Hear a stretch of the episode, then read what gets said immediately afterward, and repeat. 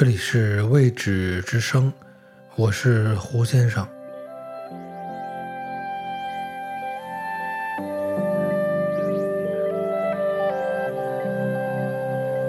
如果我问你，你就微笑，我就问你，小莉呀，谁人能像我这样对你？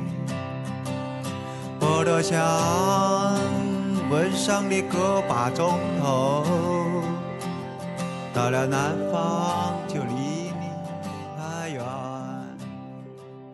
郁达夫作为民国时代一名杰出的文学家，他的小说诚然是出色，但他的散文也非常的精彩。今天跟大家分享的一篇文章。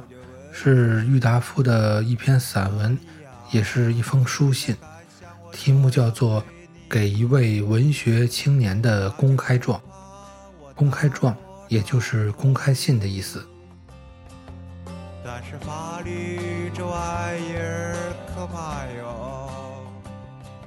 这文章的内容是这样的：今天的风沙实在太大了，中午吃饭之后。我因为还要去教书，所以没有许多功夫和你谈天。我坐在车上，一路的向北走去，沙石飞进了我的眼睛，一直到午后四点钟止，我的眼睛四周的红圈还没有退尽，恐怕同学们见了要笑我，所以于上课堂之先。我从高窗口在日光大风里，把一双眼睛曝晒了许多时。我今天上你那公寓里来看了你那一副样子，觉得什么话也说不出来。现在我想趁着大家已经睡寂了的几点钟功夫，把我要说的话写一点在纸上。平素不认识的可怜的朋友，或是写信来，或是亲自上我这里来的，很多很多。我因为想报答两位，也是我素不认识而对我却有十二分同情过的朋友的厚恩起见，总尽我的力量帮助他们。可是我的力量太薄弱了，可怜的朋友太多了。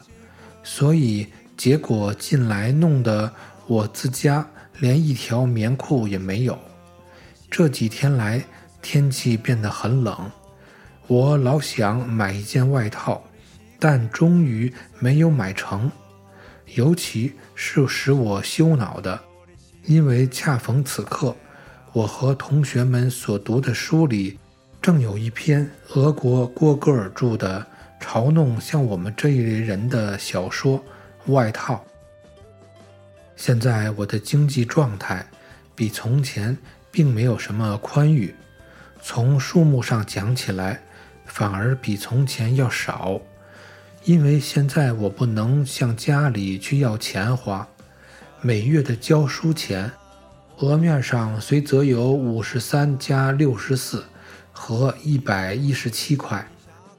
但实际上拿得到的只有三十三四十块，而我的嗜好日深，每月光是烟酒的账也要开销二十多块。我曾经立过几次对天申誓，想把这一笔迷费节省下来，但越是没钱的时候，越是想喝酒吸烟。向你讲这一番苦话，并不是因为。怕你要问我借钱，先是预防。我不过欲以我的身体来做一个证据，证明目下的中国社会的不合理。以大学校毕业的资格来糊口的，你那种见解的错误罢了。引诱你到北京来的是一个国立大学毕业的头衔。你告诉我说，你的心里总想在国立大学弄到毕业，毕业以后至少生计问题总可以解决。现在学校都已考完，你一个国立大学也进不去。接近你的资府的人，又因为他自家地位动摇，无钱寄你，你去投奔你的同县，而且带有亲属的大慈善家 H h 又不接纳。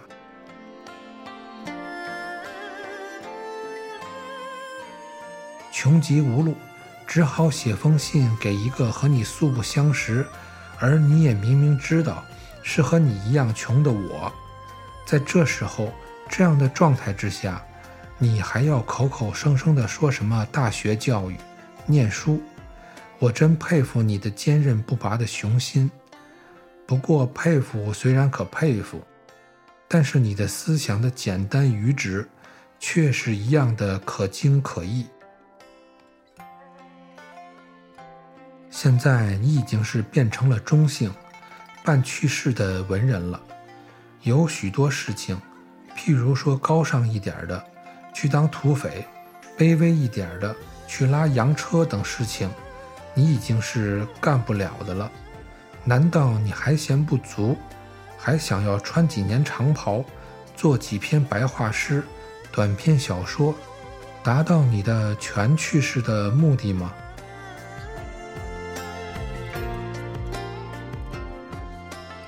大学毕业以后就可以有饭吃，你这一种定理是哪一本书上翻来的？像你这样一个白脸长身、一无依靠的文学青年，即使将面包和泪吃，勤勤恳恳地在大学窗下住他五六年，难道你拿毕业文凭的那一天，天上就忽而会下起珍珠白米的雨来的吗？现在不要说中国全国，就是在北京的疫区里头，你且去站在十字街头，看见穿长袍黑马褂或避忌旧洋服的人，你且试试对他们行一个礼，问他们一个人要一个名片来看看。我恐怕你不上半天，就可以记起一大堆的什么学士、什么博士来。你若再行一个礼，问一问他们的职业，我恐怕他们都要红红脸说：“呃，这个嘛，兄弟是在这里找事情的。”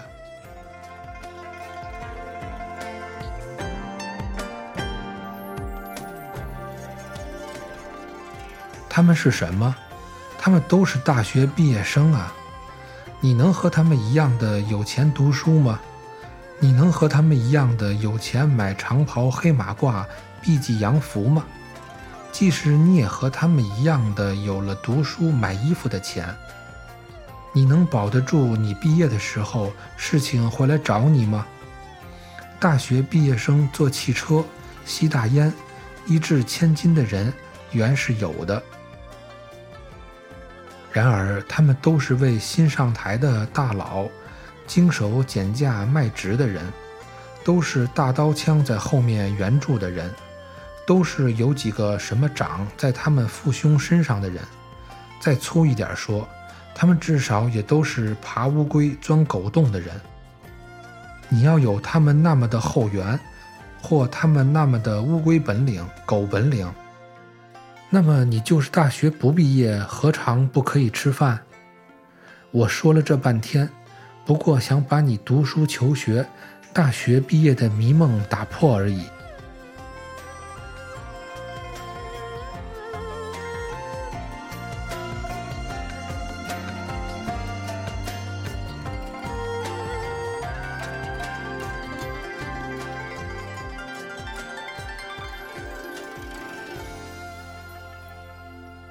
现在为你记最上的上策是去找一点事情干干。然而土匪你是当不了的，洋车你也拉不了的，报馆的校对、图书馆的拿书者、家庭教师、看护男、门房、旅馆、火车、菜馆的伙计，因为没有人可以介绍，你也是当不了的。我当然是没有能力替你介绍，所以最上的上上策。与你是不成功的了。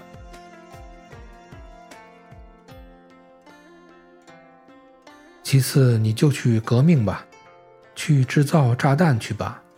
但是革命是不是同割枯草一样，用了你那裁纸的小刀就可以割得成的呢？炸弹是不是可以用了你头发上的灰垢和半年不换的袜底的腐泥来调和的呢？这些事情，你去问上帝吧，我也不知道。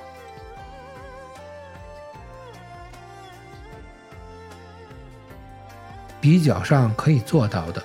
而且也不失为中策的，我看还是弄几个旅费，回到你湖南的故土，去找出四五年你不曾见过的老母和你的小妹妹来。第一天相持对哭一天，第二天因为哭了伤心，可以在床上你的草窠里去睡一天，既可以休养，又可以省几粒米下来熬稀粥。第三天以后，你和你的母亲、妹妹若没有衣服穿，不妨三个人紧紧地挤在一起，体热互助的结果，同冬天雪夜的群羊一样，倒可以使你的老母不至于冻伤。若没有米吃，你在日中天暖一点的时候，不妨把年老的母亲交付给你妹妹的身体烘着。你自己可以上村前村后去掘一点草根、树根来煮汤吃，草根、树根里也有淀粉。我的祖母未死的时候，常把红阳乱日，他老人家尝过的这滋味说给我听，我所以知道的。现在我既没有余钱可以赠你，就把这秘方相传，作为我们两位穷汉在精华尘土里相遇的纪念吧。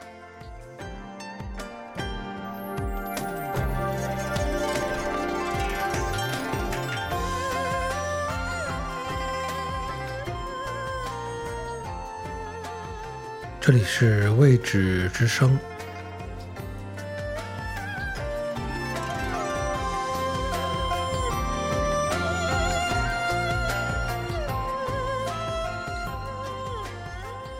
若说草根、树根，也被你们的督军、省长、师长、议员、知识掘完了。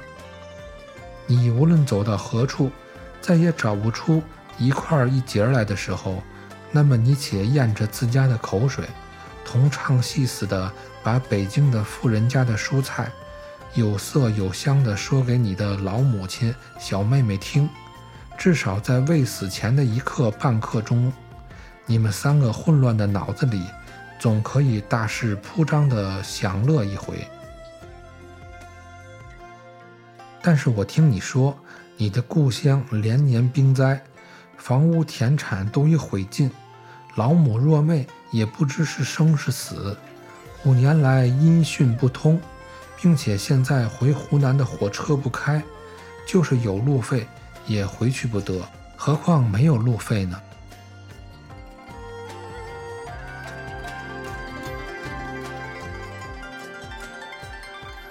上策不行，次上中策也不行，现在我为你实在是没有什么法子了，好想了。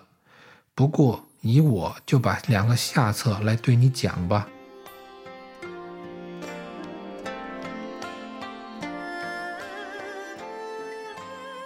第一，现在听说天桥又在招兵，并且听说取得极宽，上至五十岁的老人，下至十六七岁的少年，一律都收。你若应募之后，马上开赴前敌。打死在租界以外的中国地界儿，虽然不能说是为国效忠，也可以算是为招你的那个同胞效了命，岂不是比冻死饿死在你那公寓的斗室里好得多吗？况且万一不开往前敌，或随开往前敌而不打死的时候，只教你能保持现在的这种纯洁的精神。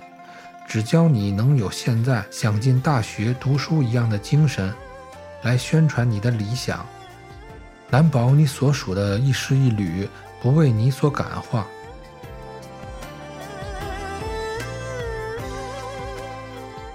这是下策的第一个，第二，这才是真正的下策了。你现在不是只愁没有地方住，没有地方吃饭，又苦于没有勇气自杀吗？你的没有能力做土匪，没有能力拉洋车，是我今天早晨在你公寓里第一眼看见你的时候已经晓得的。但是有一件事情，我想你还能胜任，要干的时候一定干得到。这是什么事情呢？啊，我真不愿意说出来。我并不是怕人家对我提起诉讼，说我在唆使你做贼。哎呀，不愿意说，倒说出来了。做贼，做贼，不错。我所说的这件事，就是让你去偷窃呀。无论什么人的，无论什么东西，只叫你偷得着，尽管偷吧。偷到了不被发觉，那么就可以把你偷自他，他抢自第三人的。在现在的社会里成为赃物，在将来进步了的社会里，当然是要分归你有的东西，拿到当铺。我虽然不能为你介绍职业，但是像这样的当铺却可以为你介绍几个，去换钱用。万一被发觉了呢，也没有什么。第一，你坐坐监牢，房钱总可以不付了；第二，监狱里的饭。虽然没有今天中午我请你的那家馆子里的那么好，但是饭钱是可以不付的。第三，或者什么什么司令从军事法庭把你枭首示众的时候，那么你的无勇气的自杀，总算是由他来代你执行了，也是你的一件快心的事情。因为这样的活在世上，实在是没有什么意思。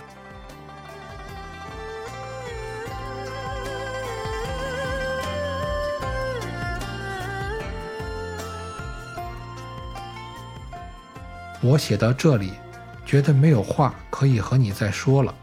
最后，我且来告诉你一种实习的方法吧。你若要实行上举的第二下策，最好是从亲近的熟人方面做起。譬如你那位同乡的亲戚老 H 家里，你可以先去试一试看，因为他的那些堆积在那里的财富。不过是手段方法不同罢了，实际上也是和你一样的偷来抢来的。再若你慑于他的慈和的笑里的尖刀，不敢去向他先试，那么不妨上我这里来做个破题试试。我晚上卧房的门常是不关，进出很方便。不过有一件缺点，就是我这里没有什么值钱的财物。但是我有几本旧书，却可以卖几个钱。你若来时，最好是事先通知我一下，我好多服一剂催眠药，早些睡下。因为近来身体不好，晚上老要失眠，怕与你的行动不便。还有一句话，你若来时，心肠应该要练得硬一点。不要因为我的书的原因，致使你没有偷成，就放声大哭起来。一九二四年十一月十三日午前二时。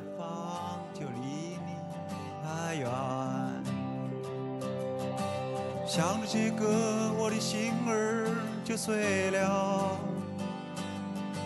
想起个，我的心儿就碎了。如果问你，你就微笑，我就问你，小丽呀，谁能敢像我这样对你？他就不怕我打破他的头？但是法律这玩意儿可怕哟。想起个，我的心儿就碎了。想起个，我的心儿就碎了。以上就是郁达夫这篇文章的全部内容。从文中我们可以体会出一种黑色幽默。他所说的这个问题，无论是在民国还是在如今，都有同样的现实意义。一个人上学到底是为了什么呢？面对这个现实的世界，我们如何能生存下去？这其中的深意，我不想多说。对于一万个人，可能有一万种想法。成由天成，败由自败。至于如何去选择，路要如何走，还是那句话：如人饮水，冷暖自知。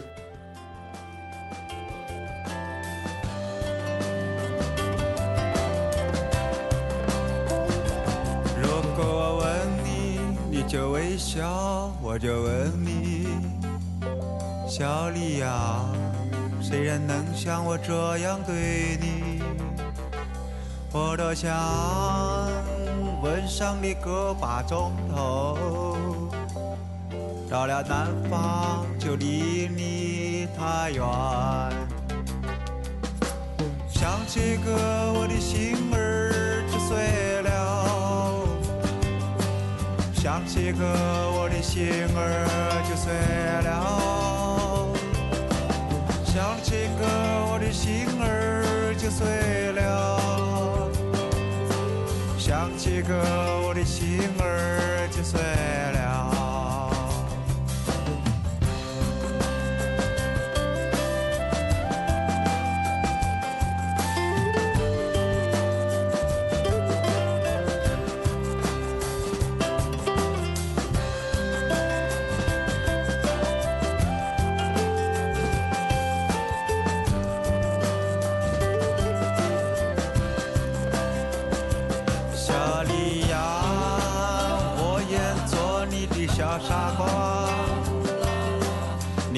我心中的霞光，小丽呀，